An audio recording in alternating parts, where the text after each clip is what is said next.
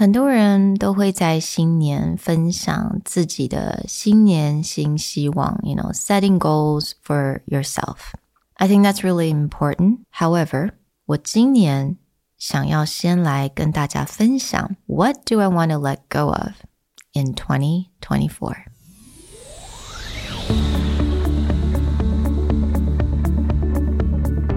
Hello，欢迎来到 Executive Plus 主管与沟通力的 Podcast。I'm Sherry, an educator, certified coach, and style enthusiast. 我相信专业有效的沟通是语言跟逻辑的完美结合。And I'm Nick, a startup consultant, corporate trainer, and late night gaming junkie. I believe great communication requires the right mindset and solid frameworks. 我们希望带给大家职场英语的技能、跨文化沟通技巧与其他能帮助您成为出色领导者的工具。 Join us each week as we share our experience, research, and methodologies to take your communication and language skills from good to great.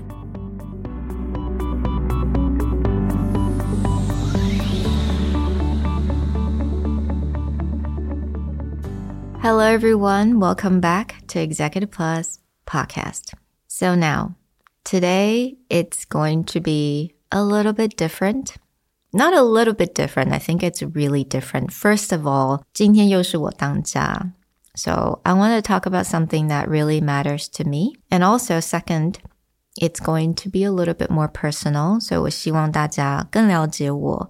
毕竟你们也陪伴我三年多的时间了，尤其是很多忠实的听众。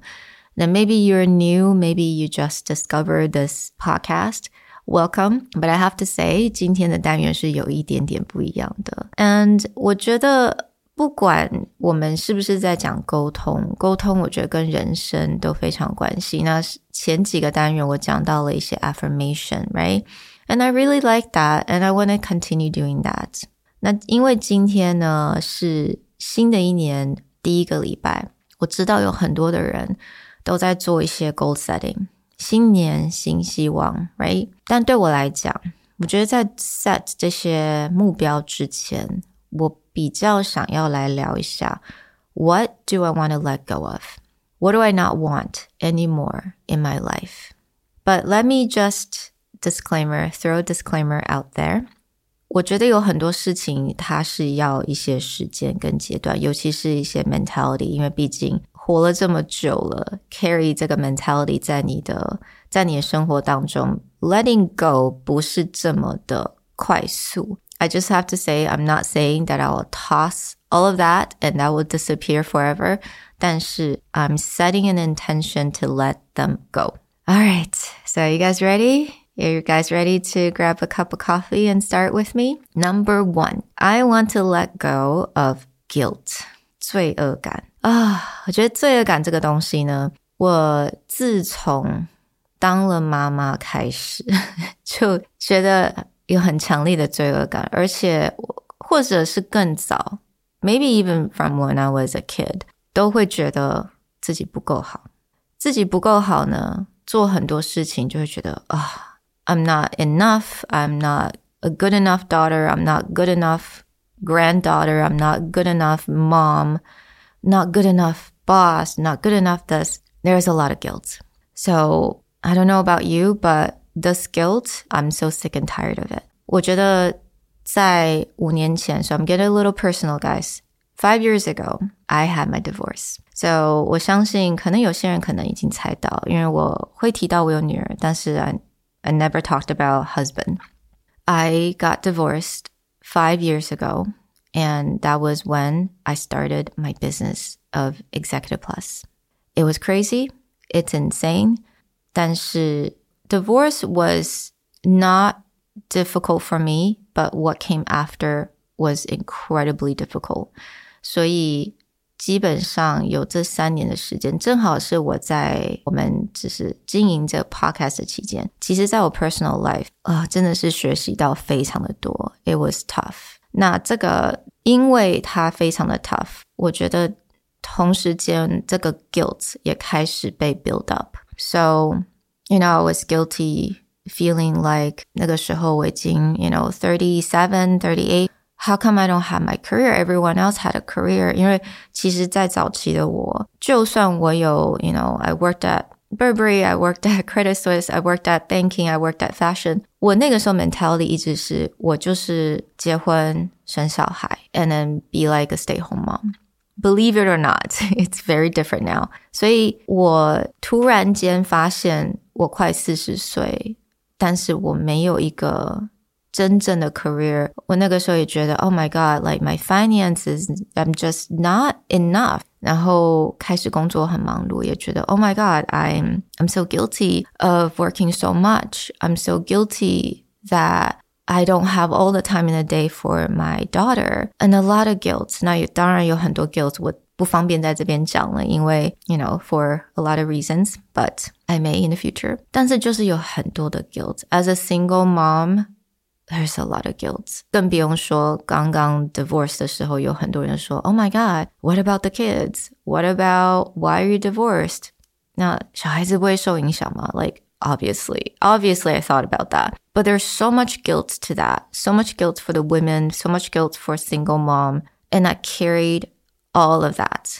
所以其实在这三年当中，我也学习到了很多。一边创业，然后开始建立团队，越来越多人，就发现 有很多的 guilt, it just holding me back. And it's coming from the place that I didn't think that it was enough. It's coming from a place I feel like I should be doing this when I'm this age. I should have this when I'm this age.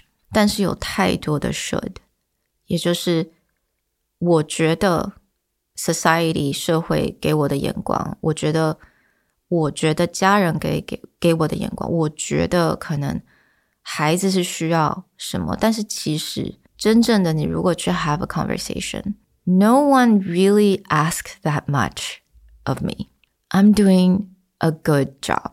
So 我想要常常对自己这么说。So I want to let go of guilt. And I hope you do too. Number two, productivity. 那我不是说 我不想要 being productive。我觉得 being productive 一个它是一个社会已经 normalized 一个现象，就是如果你不是很 productive 的话，表示你非常的懒惰。所以可能大家知道，I have a podcast, I have a full-time job which requires me to travel. I'm a single mom. 那我们现在也在跟一个出版社讨论出书的部分。So And I am also planning out all the podcasts every week without a break. So it's a lot. It is really a lot. 那我一直逼自己就是 I gotta be productive。很好笑，就是其实昨天前两天我给自己放假，因为我就逼自己放假。Like I haven't taken a break for a long time，我就说 OK，kids is at school，I'm going to take a break。那你知道我做了什么吗？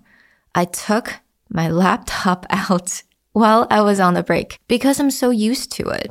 因为当我不是在我的另外一个 full time job 的话，我就是在找一些灵感，我就是在做我的 podcast outline。因为我就觉得说，好像我就是要在做事情。如果我没有做事情，我如果我今天放空的话，I'm lazy。But it's crazy，因为这个就是 burn out。Like I would, I'm just like a candle, and you keep burning yourself. That's called burn out。我觉得现在有很多的人。 更别说女性来讲，我觉得很多的人，很多的女性，you burn yourself out, and I don't want to do that anymore. I really don't want to do that anymore. 如果没有休息，我不会有很好的灵感；如果没有休息，我不会有很好的一个情绪去面对，不管是孩子，还是在工作上面，还是我的 team。I need rest. Rest is good. Rest is fuel right? Rest is recharge. It's not lazy. So I'm letting go of needing to be productive at all time. Number three, I'm letting go of toxic people. So 我在之前应该很多 episode 我有大概讲过，我所我是那种从小到大，因为我的生活的环境，我是一个所谓的 people pleaser。 I want to make sure everyone's doing well。我很会观察大家的脸色，我很会观察现在的气氛。现在是冷了吗？ 是不是这个人哎眼神有点不一样？他像有点不太想讲话，是不是他生气了？I was a chronic people pleaser, so 有很多的 situation 就会很容易会就是全部都承担下来，不管这个是好是坏，不管这个人在我人生当中是好是坏，我承担下来 ，and that's toxic. And I'm ready to let go of people who are here in my life to take and not give。有很多的人是在你人生当中是来拿东西的。They're taking a part of you every day, and you need to let that go. And I'm I'm aware 有一些人是你不是说你离开就离开，right？他可能是你的 family members or whatever, or coworkers, your boss, but setting boundaries, say no, right? No is a full sentence. No is a full sentence. Say no. 当你 say no 的时候，这一些人他们一定会不高兴。They will not be happy, but that's good. Let them, let them. So letting go of the toxic people in my life. Number four, letting go perfectionism. 我觉得可能认识我的人都会知道我是一个完美主义者。And it is yeah，就是很多人会说啊，你怎么那么硬啊？你怎么那么的？你要求对自己要求真的很高。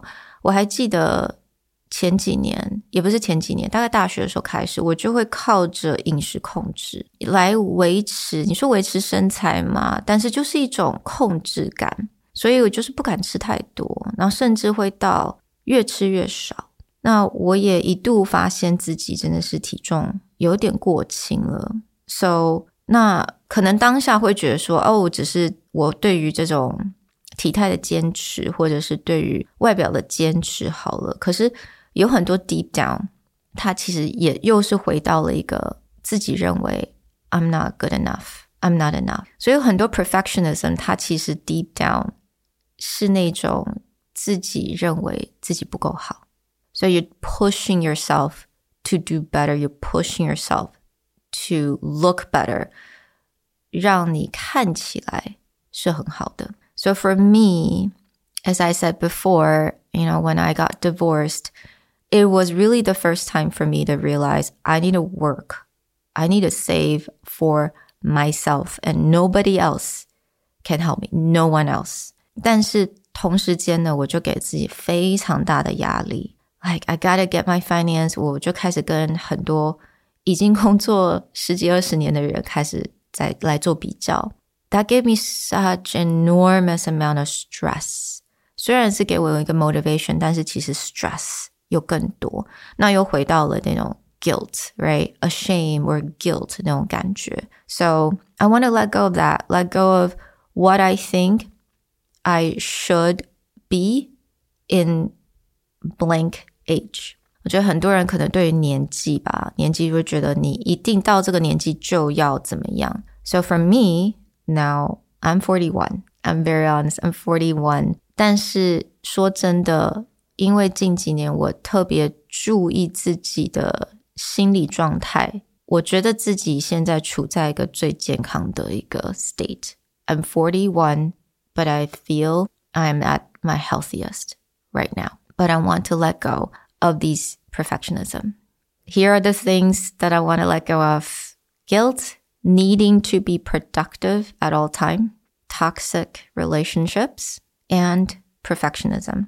So yeah, that's what I want to share with you guys today. 因为我也希望，如果你今天跟我一样，早上起来 马上就想的，Oh shoot, I gotta do that, I gotta do that. Oh, I didn't do that. I should have done that. 如果你也跟我一样的话，it's time to let that go.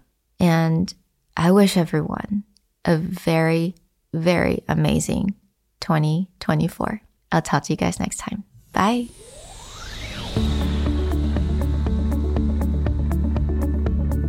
The Executive Plus podcast is a Presentality Group production, produced and hosted by Sherry Fang and Nick Howard. You can search us on Facebook, 主管英文 Executive Plus you can also find us on Instagram, Communication R&D, and email us at sherry at epstyleplus.com.